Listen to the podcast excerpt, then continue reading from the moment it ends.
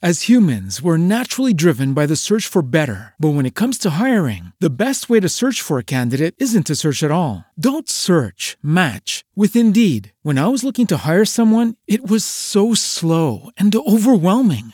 I wish I had used Indeed. If you need to hire, you need Indeed. Indeed is your matching and hiring platform with over 350 million global monthly visitors, according to Indeed data, and a matching engine that helps you find quality candidates fast. Ditch the busy work. Use Indeed for scheduling, screening, and messaging so you can connect with candidates faster. And Indeed doesn't just help you hire faster. 93% of employers agree Indeed delivers the highest quality matches compared to other job sites, according to a recent Indeed survey. And listeners of this show will get a $75 sponsored job credit to get your jobs more visibility at Indeed.com slash podcast. That's Indeed.com slash podcast. Terms and conditions apply. Podcast El Tiempo. Economicast, una mirada a los hechos que serán noticia en materia económica. La transición hacia energías más limpias y renovables es uno de los mayores propósitos que hoy tienen los gobiernos en el mundo para garantizar el suministro de energía y además aprovechar los recursos disponibles sin afectar el medio ambiente. Pero, ¿qué retos tiene el país para avanzar en este propósito? ¿Cómo está Colombia en esta materia y qué potencial tiene? Estas son algunas de las preguntas que resolveremos hoy en este nuevo episodio de Económicas, el podcast de portafolio. Soy Javier Acosta y en esta ocasión le doy la bienvenida a Alexandra Hernández, directora ejecutiva de Ser Colombia, a quien le doy la bienvenida.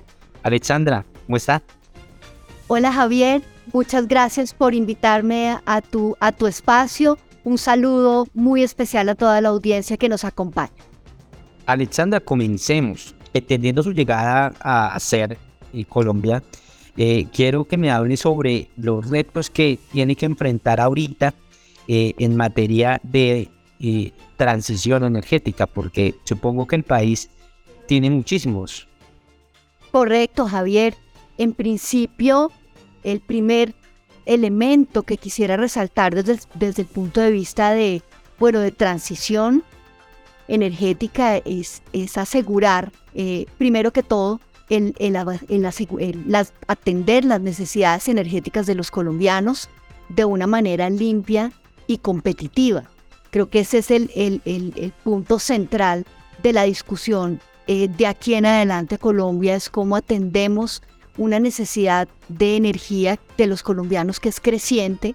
Eh, la población colombiana está creciendo, la economía se espera que en los próximos años eh, crezca, se espera que el país eh, tenga una penetración importante en vehículos eléctricos en materia de movilidad y avance en ese tipo de soluciones de movilidad sostenible y en general pues eh, como país y como sociedad eh, avanzar hacia una sociedad hacia un, una economía más descarbonizada y de menores emisiones y en ese orden de ideas pues las fuentes de, energía renovable pues juegan un papel determinante para ofrecer esas soluciones a los colombianos que sean competitivas en precio, limpias, amigables y sostenibles con el medio ambiente y que nos ayuden a todos a atender las necesidades energéticas al menor costo posible y a las menores tasas de emisiones y mejor calidad de aire.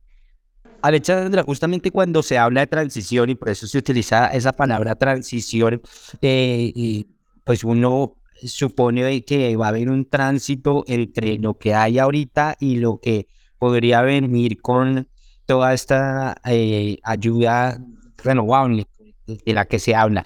Pero, ¿qué tan rápido se puede hacer ese tránsito?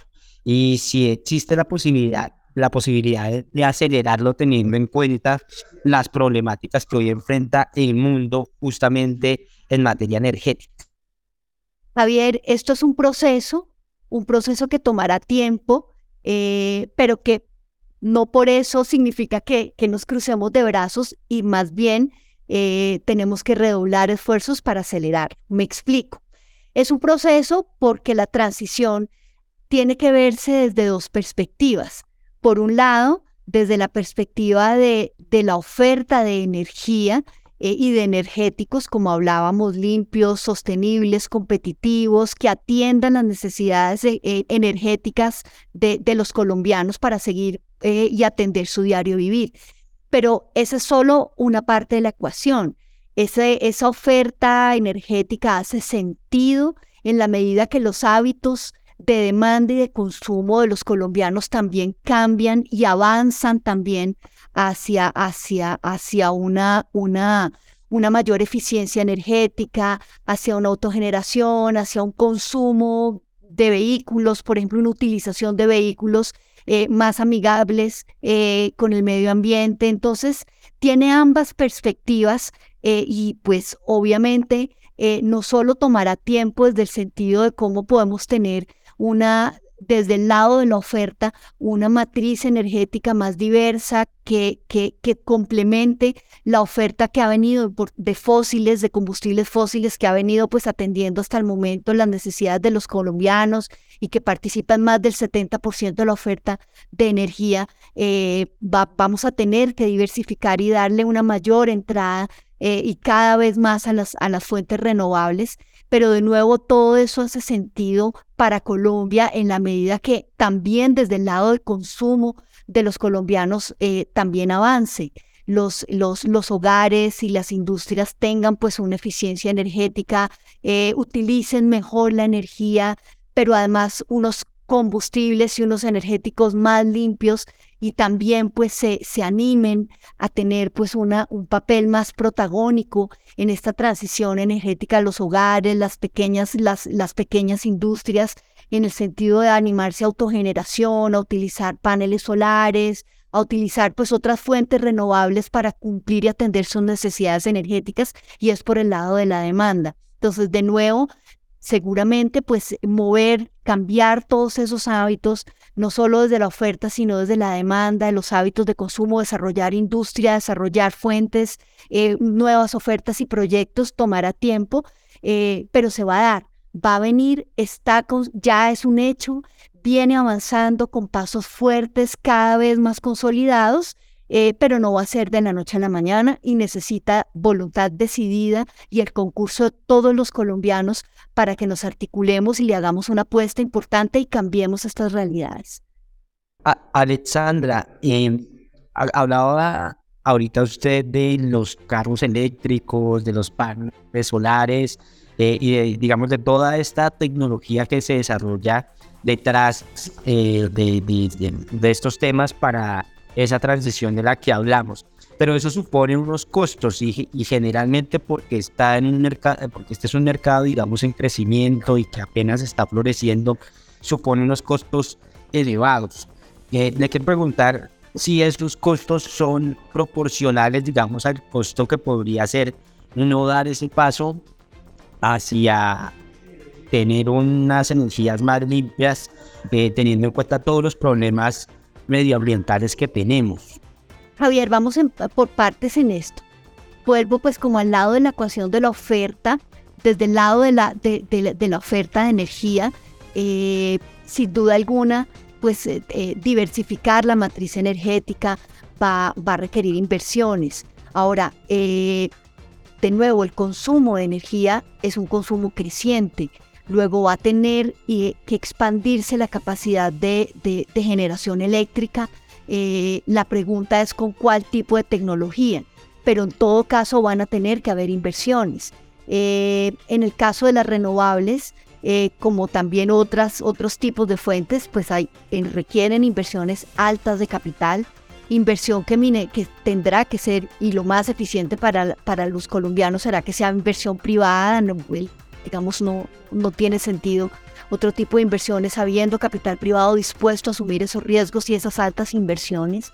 Eh, las renovables en materia de balanza de oferta energética de electricidad pues tiene, tiene una ventaja y es que eh, aun cuando requieren importantes inversiones de capital eh, y esfuerzos económicos importantes también tiene, pues, es capaz de ofrecer, como lo ha mostrado en el mundo, unas tarifas a los usuarios competitivas.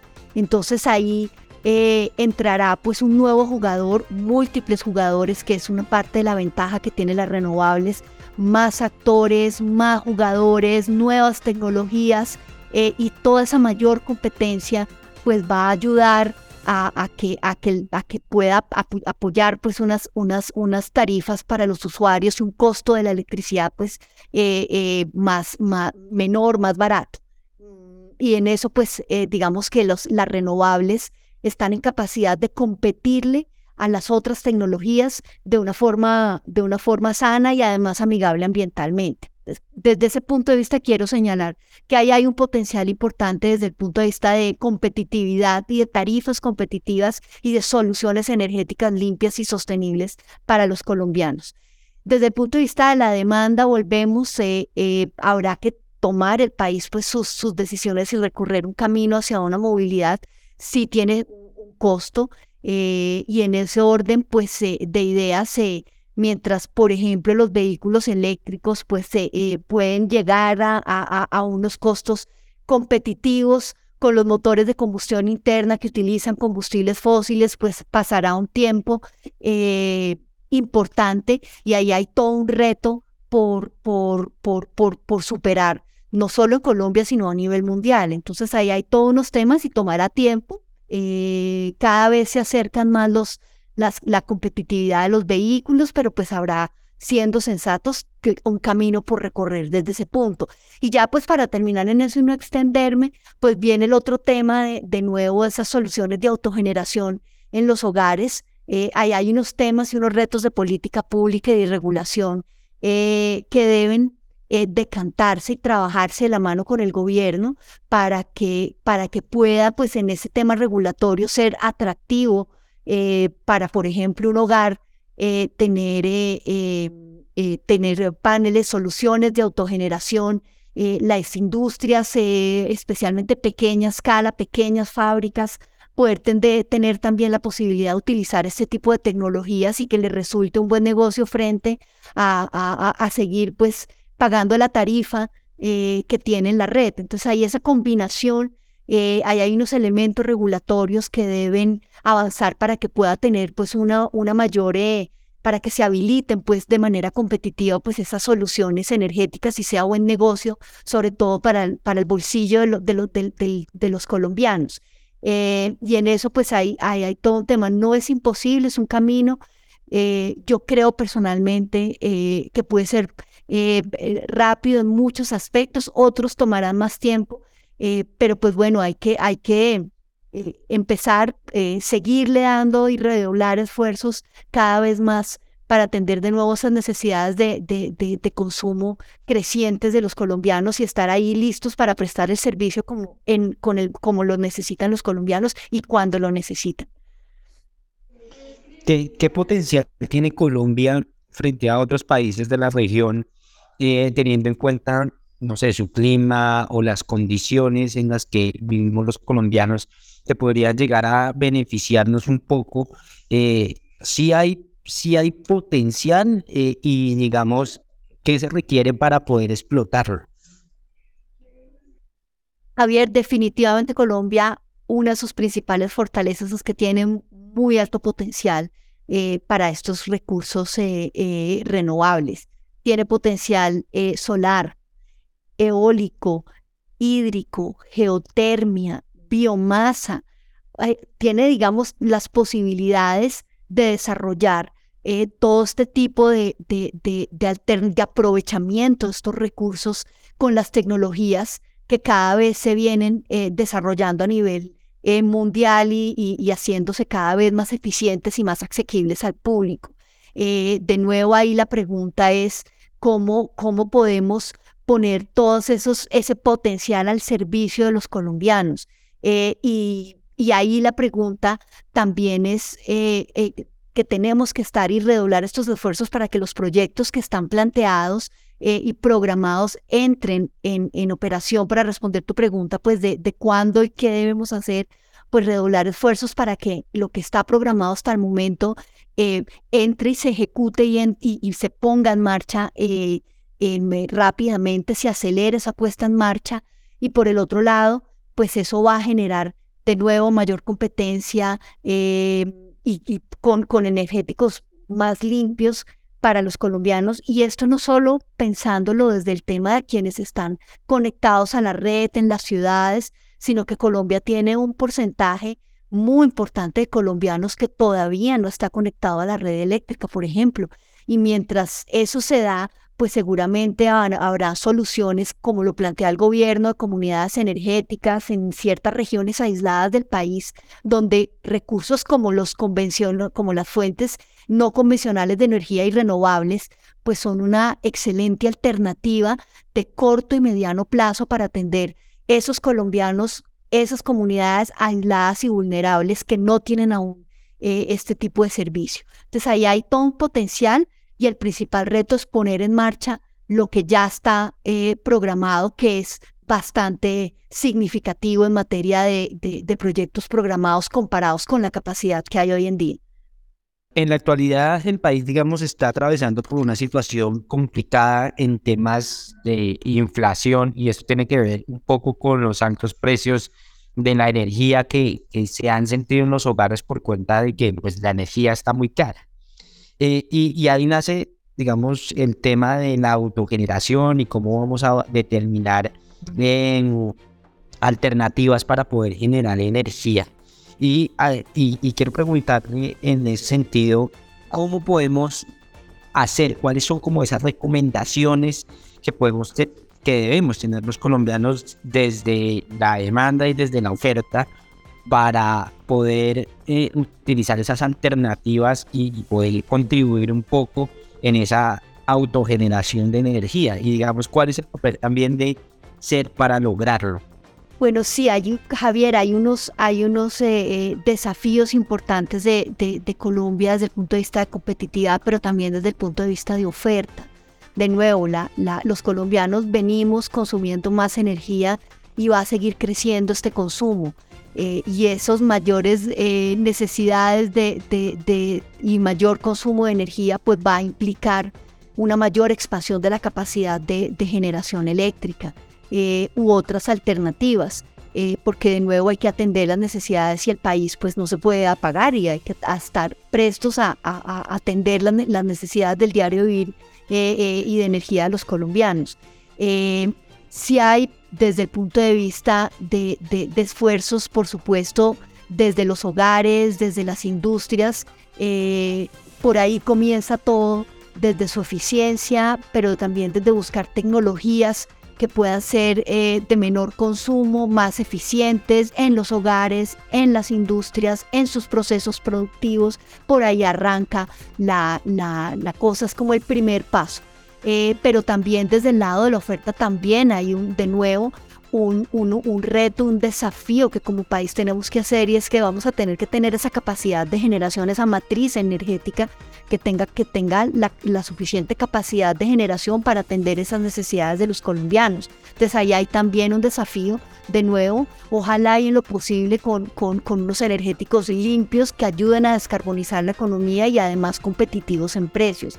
No ayuda, es cierto, el panorama general macroeconómico. Nosotros también los, estos proyectos pues eh, de generación de, de, renovables pues tienen unos, unos niveles económicos, unas rentabilidades muy estrechas, eh, son bastante susceptibles a lo que está pasando con el dólar eh, a lo que está pasando con el costo de vida colombiano, porque también tienen importantes inversiones en pesos y mano de obra que también pues eh, eh, impacta, o sea, la inflación en Colombia también impacta la, la, viabilidad de los proyectos renovables y mientras más caro sea el dólar, pues también la maquinaria encarece. Entonces ahí hay un tema en el que en el que finalmente estos elementos macroeconómicos de, tasa de cambio, de costo del dólar, de inflación, de tasas de interés, pues también nos, nos, nos impactan a nosotros los proyectos de renovables porque no son proyectos altamente rentables, son viables, una alternativa económicamente factible, por supuesto, aquí nadie eh, está para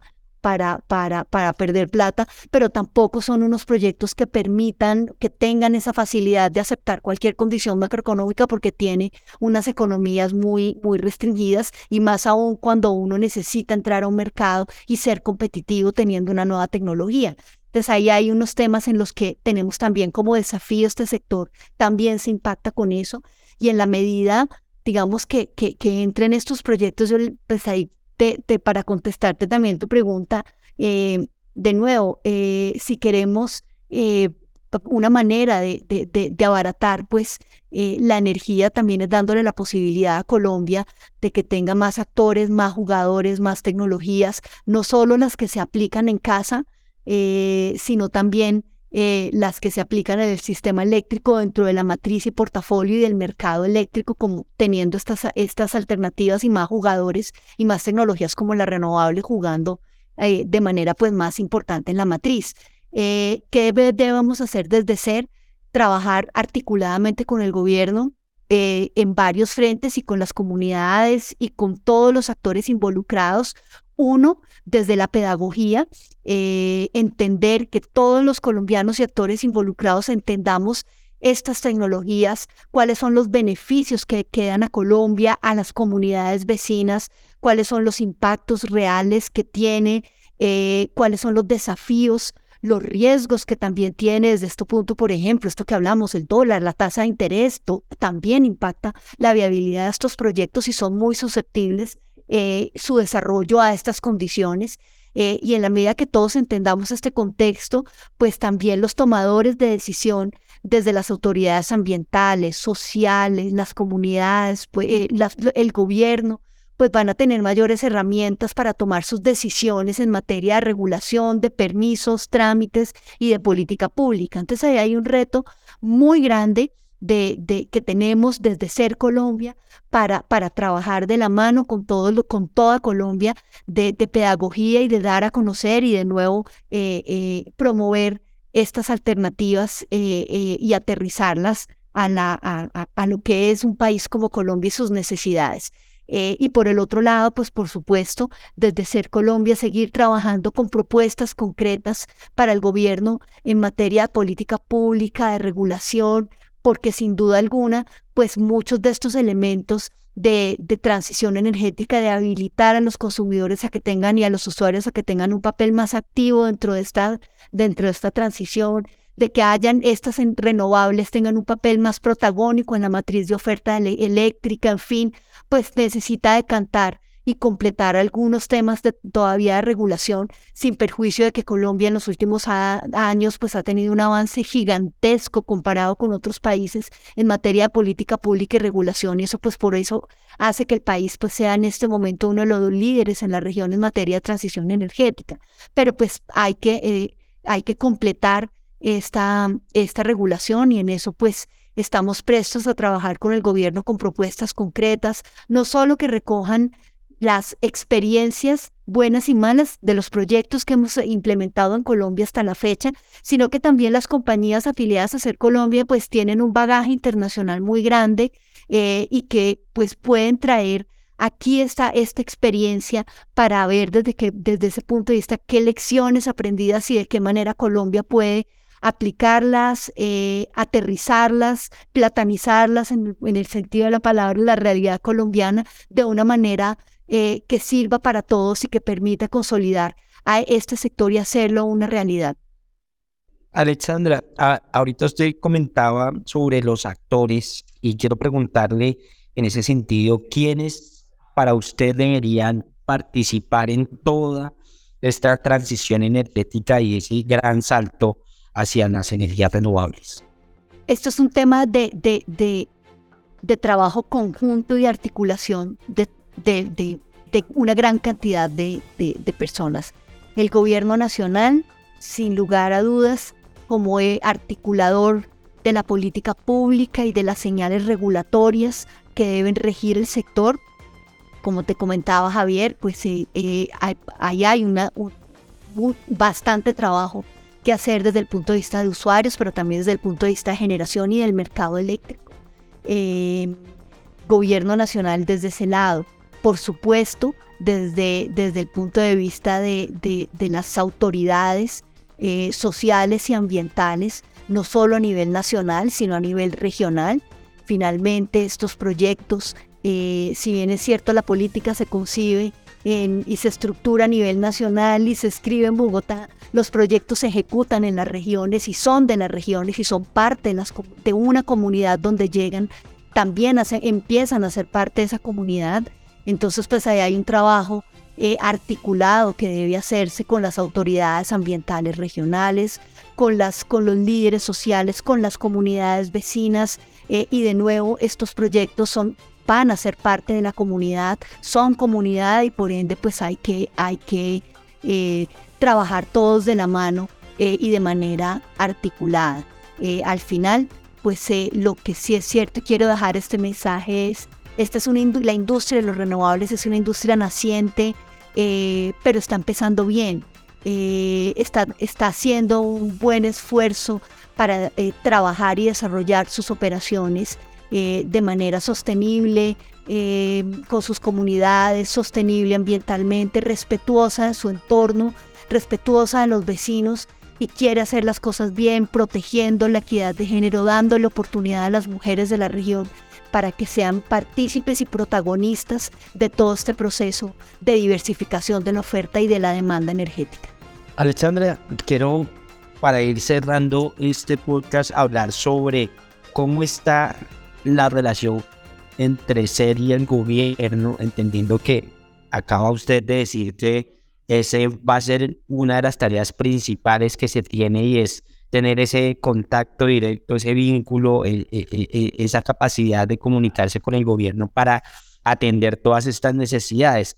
Eh, esto, entre otras cosas, pues teniendo en cuenta que también para el gobierno dar el salto, para este gobierno especialmente, dar el salto hacia la transición energética también ha sido una de sus prioridades.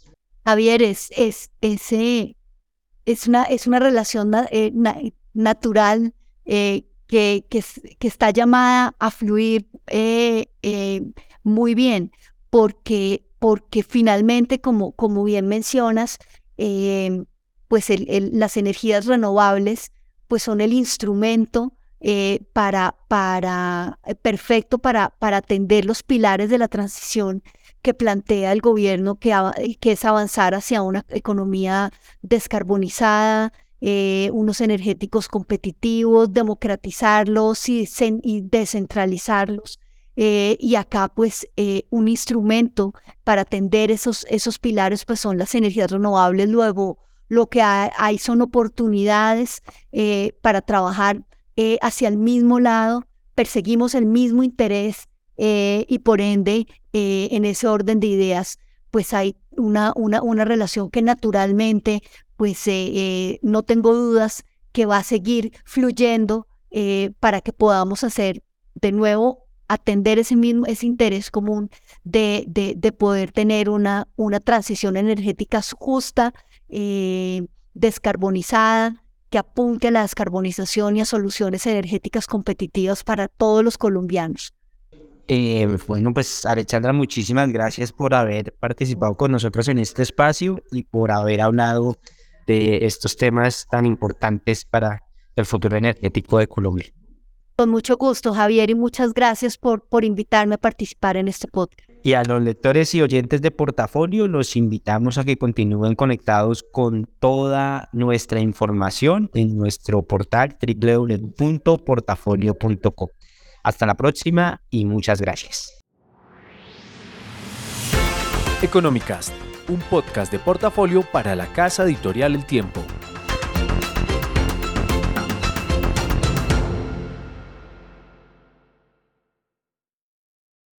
As humans, we're naturally driven by the search for better. But when it comes to hiring, the best way to search for a candidate isn't to search at all. Don't search, match with Indeed. When I was looking to hire someone, it was so slow and overwhelming.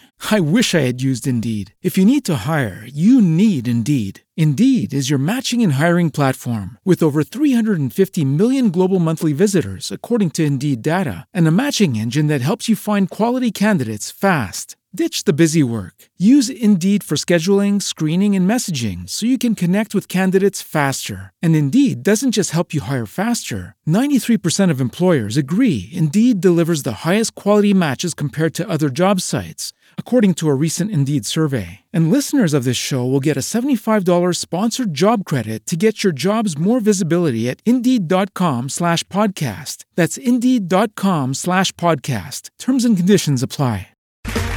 Okay, round two. Name something that's not boring. A laundry? Ooh, a book club.